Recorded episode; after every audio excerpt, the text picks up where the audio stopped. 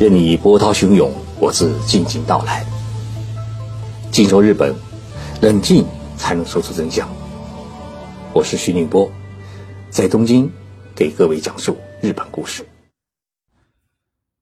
日本人常说一句话，说最难伺候的人是京都人。为什么这么说呢？因为京都人把京都以外的全国人民都称为是乡下人，包括东京人。那么。乡下人这个词的概念，在日文当中呢，呃，说成是田舍者，就是农田的田，宿舍的舍，呃，者是革命者的者。听到这个例子啊，你可能会笑一笑，想起以前的上海人，因为上海人也喜欢把外地人叫做乡下人。京都人之所以这么傲，是因为他有傲的资本。京都作为日本的首都，它存续了一千多年。在这一千多年当中，这座都城极尽了荣华富贵，也培育了众多的文化和传统。京都人有一种引领了日本文化的一种自负和自尊，因此呢，对于来自外地的人，自古以来呢，有一种用审视的目光去看待别人。虽然日本天皇后来去了东京，但是呢，他们一直认为京都才是日本真正的首都。直到现在，吓得东京人都不敢称自己是首都人。昨天我在京都跟两位日本朋友喝酒，他们跟我说了一个故事，说一个大阪的男人与京都的一个女的谈恋爱，已经谈了好几年。到了要讨论结婚的时候啊，双方父母都要正式的见一面。那么见面之前呢，男方的父母比较小心，所以很认真的去问女方。就见面的时候啊，双方需要穿什么样的衣服？是不是要穿的正式一点？但是呢，京都的亲家在电话里面很轻松的给他说了一句话：“哎呀，咱们都是一家人，不需要那么正式。”结果呢，大阪的亲家穿了便服去了京都，而京都的亲家是一身的和服来相迎。当然，这事情是比较尴尬的事情，但是我们从中也可以发现，就京都人的最大本事。就是会把真心话和客套话是分得清清爽爽，但是呢，你确实在云里雾里。我有一次跟京都人开会，会议开的时间稍微有点长，边上的一位京都人轻轻的跟我说：“哎，你的手表可真漂亮。”我说：“是吧？”就自然的把手表亮出来给他看，但是发现他并没有认真的看我手表。会结束以后啊。一位京都的同事提醒我，他说：“这个人啊，他其实在提醒你，会议该结束了。”这种不把真实的意图原封不动的表达出来，而是用好听的语言来掩饰自己的目的的这种表达方式，京都人把它称为是叫“见前”，叫“他爹麦”，就建设的建，前面的钱。而真正想表达的真实的意思呢，哎，称作是本音，就本来的本。音是声音的音，日文念作是呃哄念，所以即使是邻近的大阪人，要搞懂京都人他到底在想什么的这种本音，也是难上加难。但是呢，京都人认为这是一种美，因为即使当面拒绝你，也不会让你感到比较尴尬。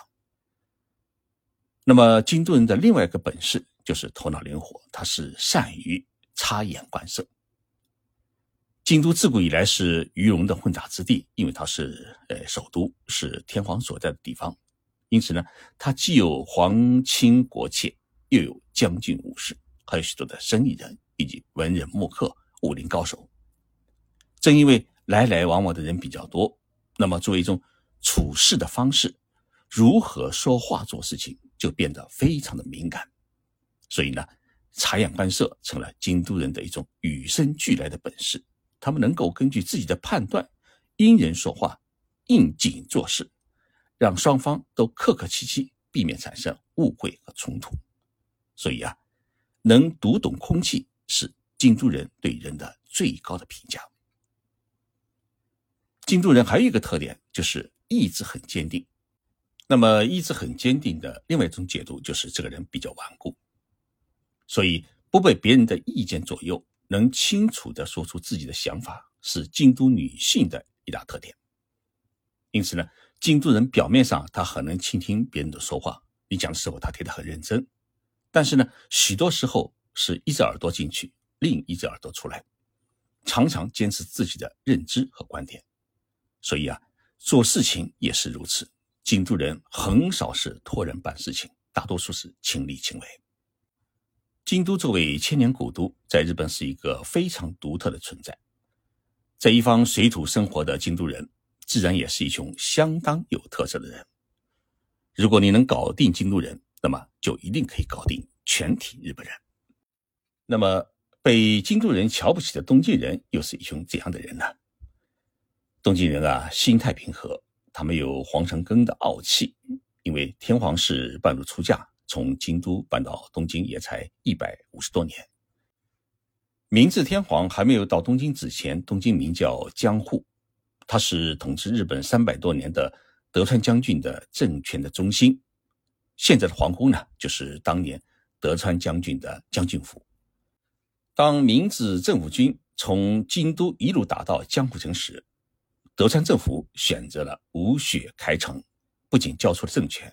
而且还交出了江户城，于是呢，江户人就变成了东京人，这一晃啊就是一百多年。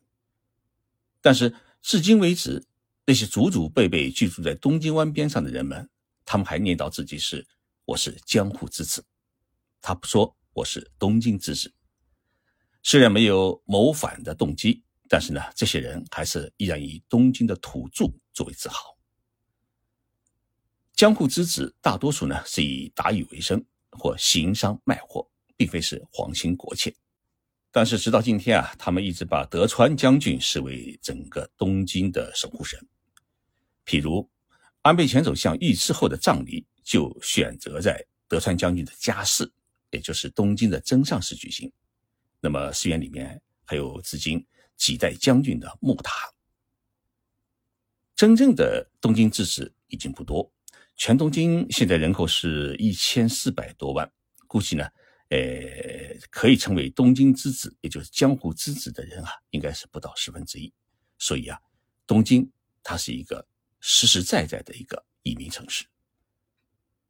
那么，东京的移民它来自哪些地方呢？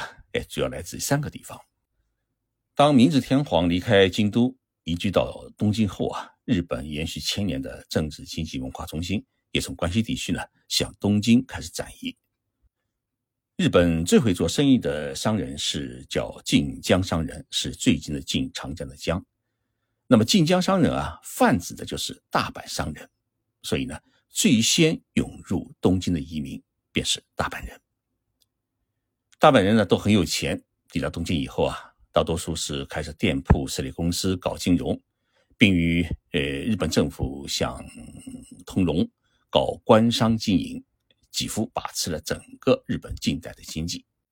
那么，东京的第二代移民呢，来自于日本东北地区。因为在二战的时期，整个东京呢被美军是炸得一塌糊涂。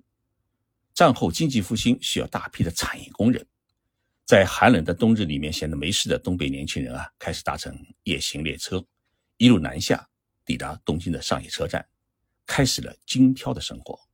按照现在的概念，就是一群农民工。东北农民工干活的地方呢，呃，老板大多数是大阪人，所以直到现在，大阪人依然在东京市趾高气昂，而东北人在东京呢，依然是小心谨慎。说到东北的农民工，我得给大家聊一个人，他的名字叫建义伟。建义伟啊，是东北的秋田县人，他出生在一个。小小的村落里面，那年高中毕业啊，他和伙伴们步行了一天，翻山越岭，好不容易第一次见到火车，然后呢，就搭乘了这一命运火车，抵达了东京。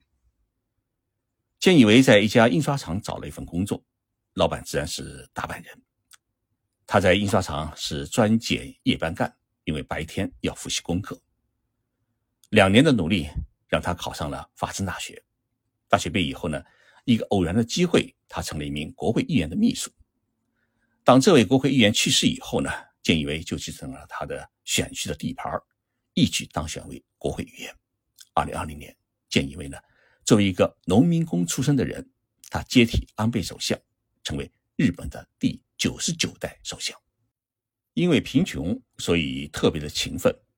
那么，日本东北的这些农民工们到了东京以后啊，他总是努力想改变自己的命运。现以为有一位政治前辈叫田中角荣，他在一九七二年呢，呃，成为首相以后，没几个月就到北京访问，与我们敬爱的周总理啊签署了恢复两国邦交正常化的联合声明。那么，今年刚好是第五十一年。田中角荣就是日本东北地区出身，他刚念完初中。就跑到了东京来闯天下，所以东北人一直有一种想努力勤奋的来改变自己命运的想法。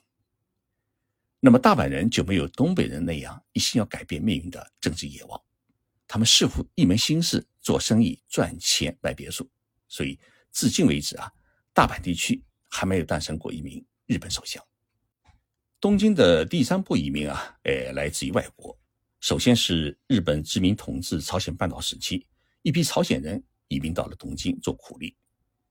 二十世纪八十年代后啊，中国人开始大批涌入东京。目前在东京以及周边地区的中国人只多达六十多万人，是东京也是日本最大的外国人群体。所以有人开玩笑说：“你在东京啊，呃，银座街头转一圈，总会遇到几位中国人。”因为文化的多元。东京这座城市啊，变得非常的有趣，也变得丰富多彩。你在东京可以找到任何国家和任何地方的菜肴，同时也可以买到世界各国的商品。日本大多数地区城市都在东京开设有物产店，但是呢，你要在东京混下去，或者说想混得比现在更好，唯有不懈的努力。因为东京人知道，末班列车啊，绝对不会多等你十秒钟。了解了京都人与东京的不同，那么你有机会到日本走走的话，你一定会有不一样的发现，也会有不一样的感受。这也是日本这一国家的社会色彩。欢迎大家收听这一期的节目，我们周六再见。